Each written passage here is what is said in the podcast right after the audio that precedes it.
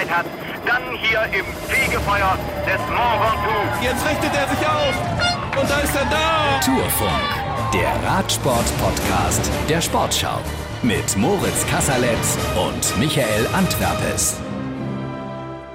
Und immer wenn ein Däne die Tour de France gewonnen hat, hat im folgenden Jahr ein Deutscher gewonnen. Denk mal drüber nach. Willkommen vom großen Finale in Paris äh, im Tourfunk. Wir ziehen das jetzt durch. Äh, schön, dass ihr immer noch dabei seid. Ich grüße in Paris Michael natürlich. Hallöchen. Dann äh, Fabian Wegmann, der gerade reinkommt und sich noch die Hose zumacht. Was ist da los, Fabian? Nein, das ist alles, alles zu. Und das Hemd habe ich mir noch hochgekrempelt. Es ist sehr warm. Ah, okay. Hallo Moritz. Holger Gerskas, da unser Radiomann. Hallo Moritz. Und Michael Ostermann von Sportschau.de. In der ganz großen Runde heute. Wie schön, dass wir alle zusammen sind. Ja, hallo. Wir hören uns gleich Teile der Rede von Jonas Wingegor an, die ähm, schon sehr speziell war heute. Also ich habe selten so etwas gesehen auf dem Siegerpodium in Paris in der untergehenden Sonne. Das war äh, rührend und irgendwie einfach schön anzusehen. Erstmal die Frage an euch da in der Runde. In unserem kleinen Wagen, den wir immer noch haben, dieser alte Blutspende-Truck vom Deutschen Roten Kreuz, der umgebaut worden ist in ein Redaktionsmobil. Wie viele Bierchen habt ihr schon gezischt oder hält sich es noch in Grenzen? Null. Eins. Ein alkoholfreies. Eins. Ah, guck mal. So geht's auseinander. Okay, erster. Wie sieht's aus bei euch? Wie sieht's aus bei euch in Paris? Wie ist die Lage? Ähm, warm. Es ist immer noch sehr, sehr warm. Ähm, wir haben wirklich ordentlich geschwitzt heute. Ähm, und äh, von allen, also bei den Fahrern hat man es ja wirklich gemerkt, wie die Anspannung so abgefallen ist. Und ähm, ja, bei uns so langsam auch. Noch nicht bei allen, glaube ich, ne? wenn ich hier einen angucke. Nee, ich bin, ich bin auch ganz entspannt. Ich bin auch ganz Der entspannt. muss Ist nämlich gleich alles noch gut? schreiben. Deswegen, nee, äh, nee, nee, der noch, nee, nee, ich habe alles erledigt Ach für so. heute und äh, bin das erste Mal so, tatsächlich dann- in Paris relativ entspannt. Ähm, darf aber natürlich nicht meine Spannung komplett verlieren, weil ich ja noch Richtig. weitermache. Wie ihr wisst, die Tour de France der Frauen. Nein, es ist wie immer in Paris. Ne? Die Stimmung ist ähm, gelöst. Ne? Viele haben äh, ihre Familien äh, auch hier in, in, in der Technikzone ähm, kommen lassen und äh, treffen die und alle sind so in Jetzt ist es vorbei, Stimmung. Für mich ist das jetzt gerade ein bisschen schwierig, weil Nur noch ich weitermachen muss, aber gut.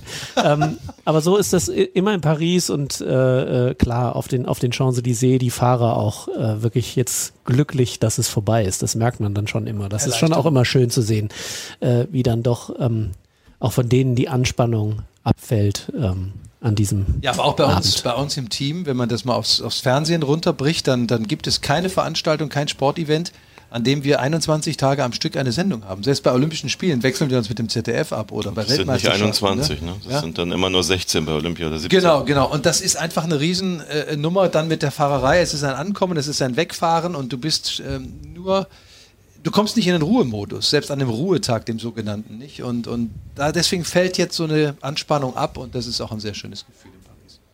Beliebte Frage übrigens in meinem persönlichen Umfeld. Ja, wie ist das denn das eigentlich vor Ort? Werdet ihr dann gefahren oder wie macht ihr das? Nein, wir fahren das selber. Also wir sitzen da selber am Steuer und äh, teilweise nachts kommen nach Mitternacht im Hotel an. Also es ist auch immer als Begleiter der Tour ein erhabenes Gefühl, nach Paris zu kommen. Und äh, weil ihr die Familien angesprochen habt, Michael übrigens auch die Tour der Frauen. Heute sprechen wir wirklich noch drüber. Die hat ja heute begonnen. Gleich noch ein großes Thema bei uns.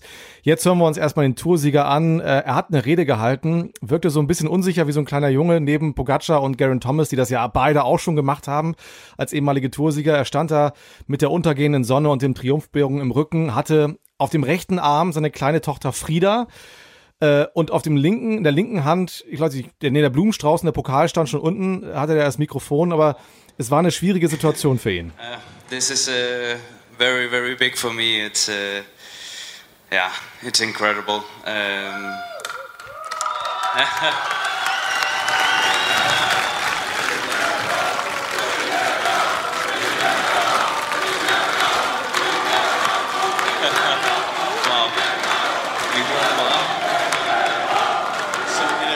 Oh man. Yeah, there's so many uh, people I want to to thank. Uh, yeah, where, where to start? I mean, uh, oh, um, yeah. First of all, I I want to thank. Um, yeah, ASO for for bringing uh, the tour to to Denmark. Uh, that has been.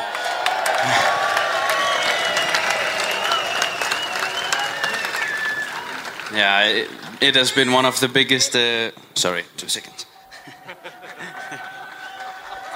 Und dann der schönste Moment dieser Rede wurde Frieda nämlich zu unruhig und er musste äh, einmal kurz an die Seite der Bühne gehen zu Trine, die dann das kleine Kind entgegengenommen hat. Und dann hat er seine Rede fortgesetzt und hat eigentlich, glaube ich, einmal jedem in seiner Mannschaft gedankt, namentlich äh, von Wort von Art gesprochen, dem, dem besten Radfahrer der Welt und hat jeden aufgezählt. Eigentlich eine, eine ganz tolle Rede, weil er sich eben nicht an, so sehr mal dieses Protokoll gehalten hat. Ich, ich danke denen und danke denen, also was man halt so macht, sondern er hat einfach gefühlt frei gesprochen und wirkte auch überhaupt nicht vorbereitet und das Wort incredible fiel sehr häufig, Holger. 13 Mal habe ich gezählt. Auf jeden Fall alle sieben Fahrer waren incredible. Er hatte angefangen äh, mit, mit denen, die ausgeschieden sind. Die wollte er nochmal würdigen, weil sie nicht hier waren. Äh, heute bei der letzten Etappe mit, mit, mit Steven Krusweig halt vor allem auch mit dem Sturz und so weiter. Damit fing er an und dann musste er Wort von Art ehren und dann fiel ihm irgendwann ein, scheiße, wenn ich jetzt die anderen vergesse, kommt es auch wieder blöd. Und dann hat er aber eine Stärke bewiesen, die nicht jeder hat. Ihm fielen alle sieben ein. Äh, ich weiß aber noch, wenn mhm. Peter Sagan versucht, seine Mannschaft vorzustellen, wie die alle denn heißen und wer das alles so ist. Ähm, das hat er, hat er problemlos hingekriegt, aber sie waren alle incredible. Alle sieben. Alle incredible. Und dann hat er vergessen, noch äh, seinen anderen beiden Kollegen da auf dem Podium zu danken, hat das aber am Ende noch schnell nachgeschoben. Also danke auch euch beiden für den großen Fight. Also er hat einmal eigentlich die wichtigsten Personen genannt und ähm, fand, ich eine, fand ich eine ganz tolle Rede. Ein großartiger Abschluss einer großartigen Tour.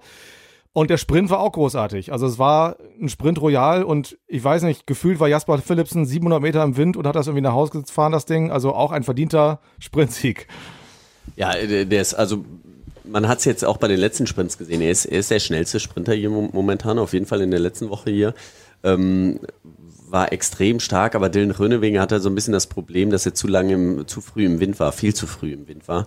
Und äh, ihm blieb da, ähm, ja, Luca Meskic hatte ihm den Sprint angezogen, aber ich glaube, es war schon bei 350 oder ja, 400, ja, wo ja, der rausgegangen ist und es war einfach viel zu früh. Nur ähm, er konnte dann einfach nicht lange warten, Dylan Rönewegen, und deswegen ähm, hat er dann angetreten. Äh, Jasper Philipsen hat noch ein paar Meter gewartet, ist dann vorbeigezogen. Und dann muss man aber auch sagen, war es trotzdem noch ein extrem langer Sprint und den hat er in einer Manier gewonnen. Ähm, ja, also absolut Chapeau. Ähm, er war heute der Stärkste, muss man sagen. Ich möchte mit euch nochmal diese Tour durchgehen und das haben wir im letzten Jahr schon so wunderbar gemacht. Äh, von jedem von euch das Highlight der Tour, die größte Enttäuschung und die größte Überraschung wissen. Wir gehen mal durch, dann könnt ihr alle ein bisschen nachdenken. Fabian, was war für dich das Highlight dieser Tour? Ähm, ja, ich glaube die neun Tage von Simon Geschke im, im, äh, im Trikot. Ähm, oder nein, waren ja noch mehr als neun Tage, aber so lange, wie er es verteidigt hat, ähm, das fand ich schon irgendwie äh, großartig. Das hat richtig Spaß gemacht. Ähm, und ähm, ja, für mich persönlich auch. Also das hat mir richtig Spaß gemacht mit ihm. Ich war vorhin, das war auch der einzige Fahrer, den ich gerade noch erwischen konnte, als ich aus der Kabine rauskam. Er kam mir mit einer Flasche Champagner entgegen und ähm, hat die spaßeshalber so in die Luft gehalten, hat so getan, als wenn er die trinken wollte. Und dann musste er aber noch ein paar Interviews führen. Dann habe ich die ähm, entgegengenommen. Und dann hat er aber nach jedem Interview immer geguckt, wo ich bin, ob ich die dann wirklich, ob, ob ich noch da stehe mit dieser Flasche.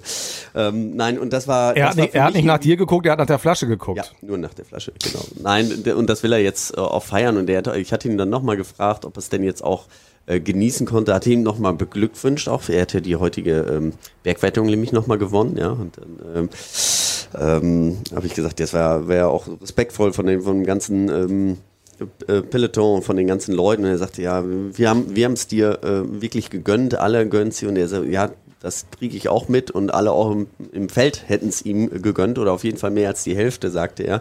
Ähm, aber es, ähm, klar, Wingegar, der hat die Etappe gewonnen, hat ja dann die Punkte geholt, äh, der ist da nicht drauf gefahren. Ähm, und da muss ich sagen, das war für mich so das, das absolute Highlight so aus, aus meiner Sicht, ja. Naja, wenn ich jetzt dann mal ein bisschen Abwechslung reinbringe, sonst sagt jeder natürlich Simon Geschke. Ich fand die Fans in Kopenhagen, ich fand die Stimmung in Dänemark äh, herausragend. Für mich vielleicht so das Highlight, äh, was die Stimmung angeht. In Frankreich kennt man das.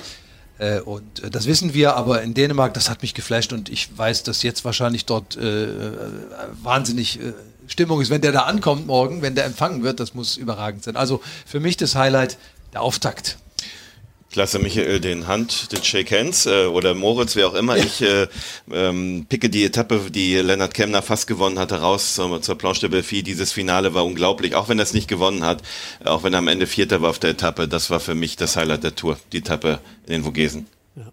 Ich darf äh, Moritz den Handshake überlassen, deswegen ähm, ehrlich gesagt, sportlich am meisten beeindruckt hat mich tatsächlich die Ab haben mich die Abfahrkünste von Tom, Tom, äh, Thomas Pitcock äh, auf der Etappe nach Alp d'Huez. Also sowas habe ich noch nicht gesehen, wie der diese Berge runterfährt. Und wenn jemand außen in der Kurve an, äh, ähm, auf einer Abfahrt äh, einfach an einem Kollegen vorbeifliegt, äh, das äh, war atemberaubend und ich würde sagen, dieses Bild hat sich so eingeprägt bei mir, wie er da außen in der Kurve an dem wirklich vorbei saust. Ähm, das äh, war mein, mein Highlight. Das ist das Bild, was mir äh, unter anderem, wie so viele, also den, den, den Tourstart in Kopenhagen, äh, Simon Geschke, alles, was ihr gesagt habt, äh, würde ich auch so unterschreiben. Aber um es ein bisschen sozusagen zu erweitern, dieses Bild, wie er vorbeifährt, das hat mich sehr beeindruckt. Und ich nehme nicht den Shake-Hand zwischen Wingegor und Pogacar, sondern ich nehme all die Emotionen. Also immer dann, wenn es menschlich wurde, fing schon in Kopenhagen an mit der Teampräsentation, als Wingegor da auf der Bühne stand im Tivoli und wirklich Tränen in den Augen hatte, weil er sowas, weil er so überwältigt war von dieser unfassbaren Atmosphäre. Da sind wir wieder bei der Stimmung in Kopenhagen. Ähm, wenn er dann im Ziel seine, seine Liebsten in den Arm genommen hat und da wirklich Tränen flossen und mit eingeschlossen diese Rede die, die er einfach so frei gehalten hat, so aus dem Bauch heraus. Also es scheint so ein, so ein ganz normaler Junge irgendwie zu sein und dieses Gesamtpaket an Emotionen ist für mich so der Höhepunkt dieser Tour. Fabian, deine, deine größte Überraschung? Oh, ist ja, äh, gibt ja immer viele, ne? So, ähm, muss ich jetzt wirklich mal so ein bisschen überlegen. Überleg doch mal, Also, dann sage ich äh, ja, Georg Zimmermann. mal. Ich sage Georg Zimmermann, Ja. der für mich äh, nicht nur was, was seine Leistungen auf dem Fahrrad angeht, sondern seine Leistungen vor dem Mikrofon sich extrem gut entwickelt hat. Also der Junge ist originell, der Junge ist unverstellt, authentisch und äh, macht großen Spaß. Ugo Uhl. Das, Äh, das war ein, ein toller Etappensieger. Weil Kanada ist, ist eigentlich ein, Ja. ein tolles Land auch. Wir haben eine tolle WM erlebt, wir mal in, in Kanada 2003, glaube ich. Und ähm, da- ein, ein fantastischer Sieger, der so komplett überraschend ist, dass eben auch so einer mal gewinnen kann. Das fand ich ganz toll. Aber war, wir sind bei den Enttäuschungen. Nee, Holger. Überraschung. Oh, Überraschung. Überraschung. Überraschung. Ja, wir sind bei den Überraschungen. Erste Überraschung. Ja, ja, so, ja, okay, alles klar. Ich höre nicht richtig zu. Ihr merkt, dass eine. Größte Enttäuschung nehme ich jetzt schon Ostermann. Kann nicht zuhören. Ah, okay, also die größte Überraschung. Okay, Fabian. Fabian ist die größte Überraschung. Genau, dass er es bis Paris geschafft hat mit uns. Oder? Ja, ja das finde ich auch. Ja, äh, Ugo Ühl war, war auch zum Beispiel auch, ähm, das muss ich auch nochmal sagen, ähm, das war auch mit die emotionalste. Also die habe ich auch, ich bin gestern vom äh, englischen Fernsehen äh, interviewt worden und eben meine Highlights und dann habe ich Simon Geschke und Ugo Uhl gesagt, weil ähm, ja, das war einfach nochmal unfassbar emotional. Ich bin immer, äh, immer gerührt, wenn, wenn ähm, ein Sieger so über den Zielstrich fährt und ähm, jemand, der auch nicht oft gewinnt. Ich meine, das war sein erstes großes Rennen, was er wirklich gewonnen hat. Äh, ansonsten hat er nationale Meisterschaften gewonnen und das war wirklich ähm, ja grandios. Ähm, ja, ansonsten Philipsen ähm, hat heute nicht überrascht. Er hat äh, bestätigt, muss man sagen. Ähm, von daher, ähm, ja, ich bin, äh, habe ein bisschen lange heute geredet. Ich glaube, ich, äh, ich, ich müsste mir da noch mal in Ruhe überlegen, wer, wer mich jetzt so lange überrascht hat. Ja. Hey, jetzt wird es langsam schwierig. De deine persönliche Tour Ja, d'honneur jetzt ist- hier im ich Podcast. Ist ja schneiden. Komm noch mal, ich noch schnell. Gr größte Überraschung, äh, Tadej Pogacar ist auch nur ein Mensch. Jo. Er hat Schwächen gezeigt, das hat mich überrascht. Ja. Auf jeden Fall. Und danach war ja auch, äh, ich, ich dachte mal, das wäre nur ein Tag gewesen, diese, äh, diese Schwäche, aber ähm, auch danach hat er nicht mehr, war er nicht mehr so überlegen, wie wir, was, wie wir ihn am Anfang gesehen haben. So, Enttäuschung, was war das? Ähm, Primus Roglic. Der ja immer wieder versucht, hier äh, irgendwas zu reißen bei der Tour de France und es nie schafft, am Ende irgendwie ausscheidet und dann wieder die Vuelta gewinnt. Also, das ist eine unselige Geschichte für den Mann. Ähm, kann er nichts dafür, aber trotzdem ist es irgendwie enttäuschend. Im, im Vorfeld denkt man, jetzt kommt er und will gegen Pogacar was reißen und dann, dann wieder mal nicht. Äh, ja, so ist es halt. Peter Sagan. Ähm, wahrscheinlich hat er sich auch selbst enttäuscht. Ich weiß nicht, was Corona mit ihm gemacht hat und seiner Form oder vielleicht auch der neue Vertrag. Das wäre jetzt die weniger schöne Auslegung äh, bei seinem französischen Team. Aber der war am Ende fast nur noch Folklore und das ist ein bisschen schade, weil er mit seinem Etappensieg bei der Tour de Suisse angekündigt hat eigentlich, dass er hier wieder mitfahren kann, wenn vielleicht auch nicht um Grün, aber auf äh, einem Kurs, der ihm eigentlich weitgehend entgegenkam, wirklich kaum Akzente gesetzt. Gut, ich habe ja noch keine Überraschung genannt. Ne? Vielleicht ist die größte Überraschung, dass der Plan der ASO aufgegangen ist, ähm, diese, diese Strecke. Es war wirklich keinen Tag langweilig, das kann man glaube ich so sagen. Es, das, da hat es andere äh, ähm, äh, Kurse gegeben, wo man sich mehr erwartet hatte und es ist nicht aufgegangen. Und das hatte, damit hatte ich eigentlich auch gerechnet, dass das dieses Jahr wieder so ist, aber dieses Jahr war es wirklich anders. Sie haben einen super Parcours hingelegt und das hat mich wirklich überrascht, dass die Fahrer den auch so angenommen haben und ich kann wirklich keine einzige Enttäuschung entdecken. So richtig, Peter Sagan, ja vielleicht. Ich bin nicht so sicher, ob er seinen Zenit nicht überschritten hat und natürlich kann er nochmal, wie bei der Tour de Suisse, vielleicht mal so einen äh, ähm, erreichen, aber so eine richtige Enttäuschung sehe ich eigentlich nicht. Also mich hat niemand äh, richtig enttäuscht oder irgendein Ereignis enttäuscht. Ähm, selbst die Fans in Alp d'Huez, wo man ja auch äh, ähm, mit dem Schlimmsten gerechnet hat am Nationalfeiertag und vielleicht zu eskal äh, eskalatorisch unterwegs, das war alles im Rahmen. Nee, eine Enttäuschung fällt mir gar nicht an. Team Bahrain vielleicht noch. Ah ja, gut, das, ob das, das wäre meine Enttäuschung. Ist, aber mal dahin ah, Entschuldigung. ja. Moment, erst bin ich dran. Ja, ich erst hätte, also im Sprintbereich hätte ich Caleb Ewan gesagt, ähm, der wirklich ähm, ja, dem hätte ich schon ein bisschen mehr noch zugetraut, aber man merkt einfach, der Druck, glaube ich, auf der Mannschaft ist extrem groß, dass sie irgendwas reißen müssen und sie probieren es mit einer Brechstange. Und ähm, das funktioniert so gut wie nie bei der Tour de France. Die, dafür ist sie einfach zu hart. Dann ähm, mit der Brechstange heißt einfach, dass man viel zu viel im Wind fährt und äh, und, und alles probiert, aber die anderen sind halt genauso gut oder besser, deswegen funktioniert es ja nicht. Und dass das aber äh, bei Rhein Victorious ähm, ja im Gegensatz zu den ähm, zum letzten Jahr äh, wirklich sehr enttäuschend, muss man einfach sagen. Ja, auch meine Enttäuschung. Man könnte jetzt böse sagen, kaum gibt es ein paar Durchsuchungen, reißt die Mannschaft nichts mehr, aber äh, den Spruch verkneife ich mir. Das, das war die Tour. Ist Astana eigentlich mitgefahren? Astana, Lutsenko, ja, Lutsenko, Lutsenko ist Neunter geworden. Ja, er ist Neunter ja, geworden in der Gesamtwertung. Also gar nicht so schlecht. Aber klar, auf die, auf die Tagesergebnisse bezogen war das irgendwie auch gar nichts in diesem Jahr. Das war die Tour. Es war eine tolle Tour. Also kein Tag ruhig, jeden Tag ist was passiert und äh, es hat mir großen Spaß gemacht mit euch. Und nach der Tour ist ja vor der Tour, beziehungsweise vor dem Ende der Tour ist auch schon vor der Tour, denn die Frauentour hat heute begonnen auf den Champs-Élysées in Paris. Und äh, Michael Antwerpes, kennt ihr vielleicht, hatte vorhin mit Lisa Brennauer gesprochen nach der ersten Etappe. So, Lisa, erste Etappe ist rum. Wie sind Sie zufrieden so mit der persönlichen Befindlichkeit? ja, es war echt schwer heute. Ähm, in den Zwischensprints waren wir eigentlich ganz gut.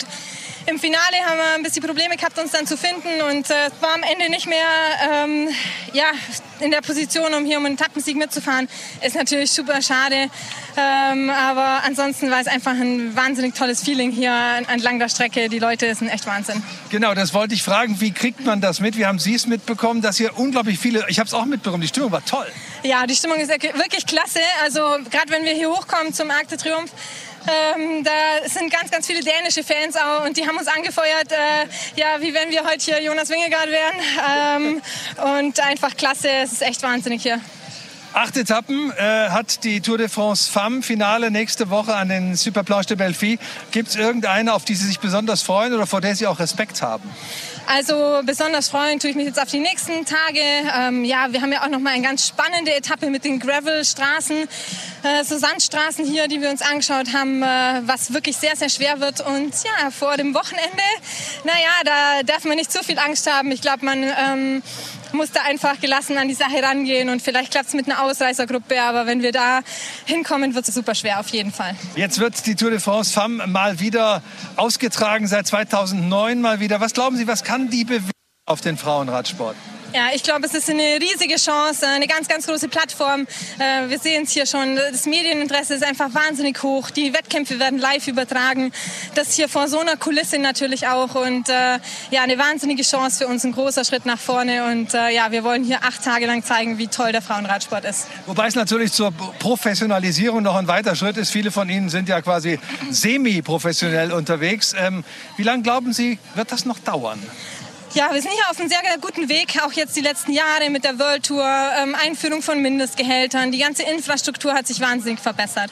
Ähm, ich denke, jetzt auch mit, den, mit der Medienpräsenz äh, wird auch ähm, das etwas, die finanzielle äh, letzte Unterstützung vielleicht noch kommen, ähm, die wir brauchen, um das Ganze noch auszubauen. Ich denke, wir sind äh, hier so bereit, jetzt richtig loszulegen und äh, wir können darauf gespannt sein, was die nächsten Jahre da noch alles so passieren wird. Michael, du wirst die äh, Tour de France der Frauen als Reporter für Sportschau.de begleiten. Ähm, wo steht der Frauenradsport in Deutschland und wie wichtig ist die Tour der Frauen für die Entwicklung des Sports? Also ich glaube, ähm, dass die Tour de France der Frauen es tatsächlich schafft, den Frauenradsport mal zumindest für diese Woche so in den Mittelpunkt zu heben, wie er das, glaube ich, noch nie gewesen ist. Also der Frauenradsport hat äh, andere bedeutende Rundfahrten. Der Giro d'Italia Donne äh, ist wahrscheinlich sogar bislang die bedeutendste Rundfahrt gewesen. Ähm, und dadurch, dass die ASO sich das jetzt äh, als Veranstalter der Tour de France der Männer eben auf die Fahnen geschrieben hat, wir machen jetzt eine Tour de France der Frauen, das hat so viel Wucht, weil die ASO so eine Macht hat im, im, im Radsport und diese und die Möglichkeiten hat, äh, äh, das eben halt auch entsprechend zu promoten, ähm, dass das, glaube ich, äh, für sehr, sehr viel Aufmerksamkeit und damit auch für eine deutliche Weiterentwicklung des Frauenradsports sorgen kann. Es ist ja so, also wenn man mit den Fahrerinnen spricht, die sagen alle, also gestern Annemiek van Fleuten hat eine Pressekonferenz gegeben, ist die große Favoritin hier auf den Gesamtsieg. Die hat gesagt, wenn das im Fernsehen gezeigt wird, werden viele Mädchen sehen, das ist kein, Jung, kein Jungssport, sondern das ist auch was für Mädchen und das wird junge Mädchen dazu bringen, äh, aufs Rad zu steigen und das auch zu probieren. Und das alleine ist, äh, ist ein großer Schritt, weil was dem, was dem Radsport äh, nicht nur in Deutschland, dem Frauenradsport nicht nur in Deutschland, sondern insgesamt fehlt, ist die breite Basis, aus der sich sozusagen die Spitze nähert. Also das heißt, es gibt zu wenig Nach Nachwuchsfahrerinnen, um eine breite, ähm, solide Leistungsbasis zu haben, auf der dann wirklich Spitzensport entstehen kann. Und das geht nur über Vorbilder. Guter Punkt mit dem Vorbild, ja. Und die Vorbilder äh, fahren hier jetzt bei der Tour de France der Frauen und durch die mediale Präsenz äh, ist das, das ist, wird man nicht morgen spüren, sondern das wird Jahre dauern. Aber wenn die ASO und sie sind ja gewillt, das jetzt dauerhaft durchzuziehen, dann wird das einen Prozess in Gang setzen, der dem Frauenradsport langfristig deutlich auf die Beine helfen wird. Da bin ich äh, ganz fest von überzeugt. Ja, sie brauchen einen festen Plan, so wie das jetzt ist, mit, mit dieser Woche hinten dran als Anhängsel, das haben auch viele Männer gesagt, wie Lennart Kemner, ist nicht optimal, geht auch nicht. Äh, weiter, nächstes Jahr ist die WM in Glasgow direkt dran, das wird schwierig. In zwei Jahren ist Olympia hier in Paris, da geht's auf gar keinen Fall. Äh, und man braucht eigentlich einen fixen Termin. Und vielleicht ist es sogar besser, ähm, irgendwie zu versuchen, die Frauen vielleicht vor die Männer zu hieven. Ähm, das, das ist vielleicht dann die bessere Idee, aber da wird die ASO sicherlich schlaue Gedanken machen. Wahrscheinlich wird es auch Ideen geben, wie man es vielleicht doch irgendwie während der Tour der Männer machen kann, wenn auch nicht auf dem gleichen Kurs und am gleichen Tag, aber vielleicht irgendwie am Tag davor oder Tag danach. Ähm, aber das ist jetzt alles erste Mal. Erste Mal sollen sie erstmal eine Woche fahren und, und das alles zeigen. Ich fand es heute ein bisschen schade, wie leer die Tribünen waren. Ähm, also von den VIPs und den ja. Ehrengästen und dass sie auf den letzten 700 Meter praktisch keinen Zuschauer mehr gesehen haben. Ähm, oben bei den Dänen war das grandios, wo die, wo die einfach die, die richtigen Fans standen. Das war ein bisschen, bisschen, bisschen blöd, aber das wird in den nächsten Tagen bestimmt ganz anders.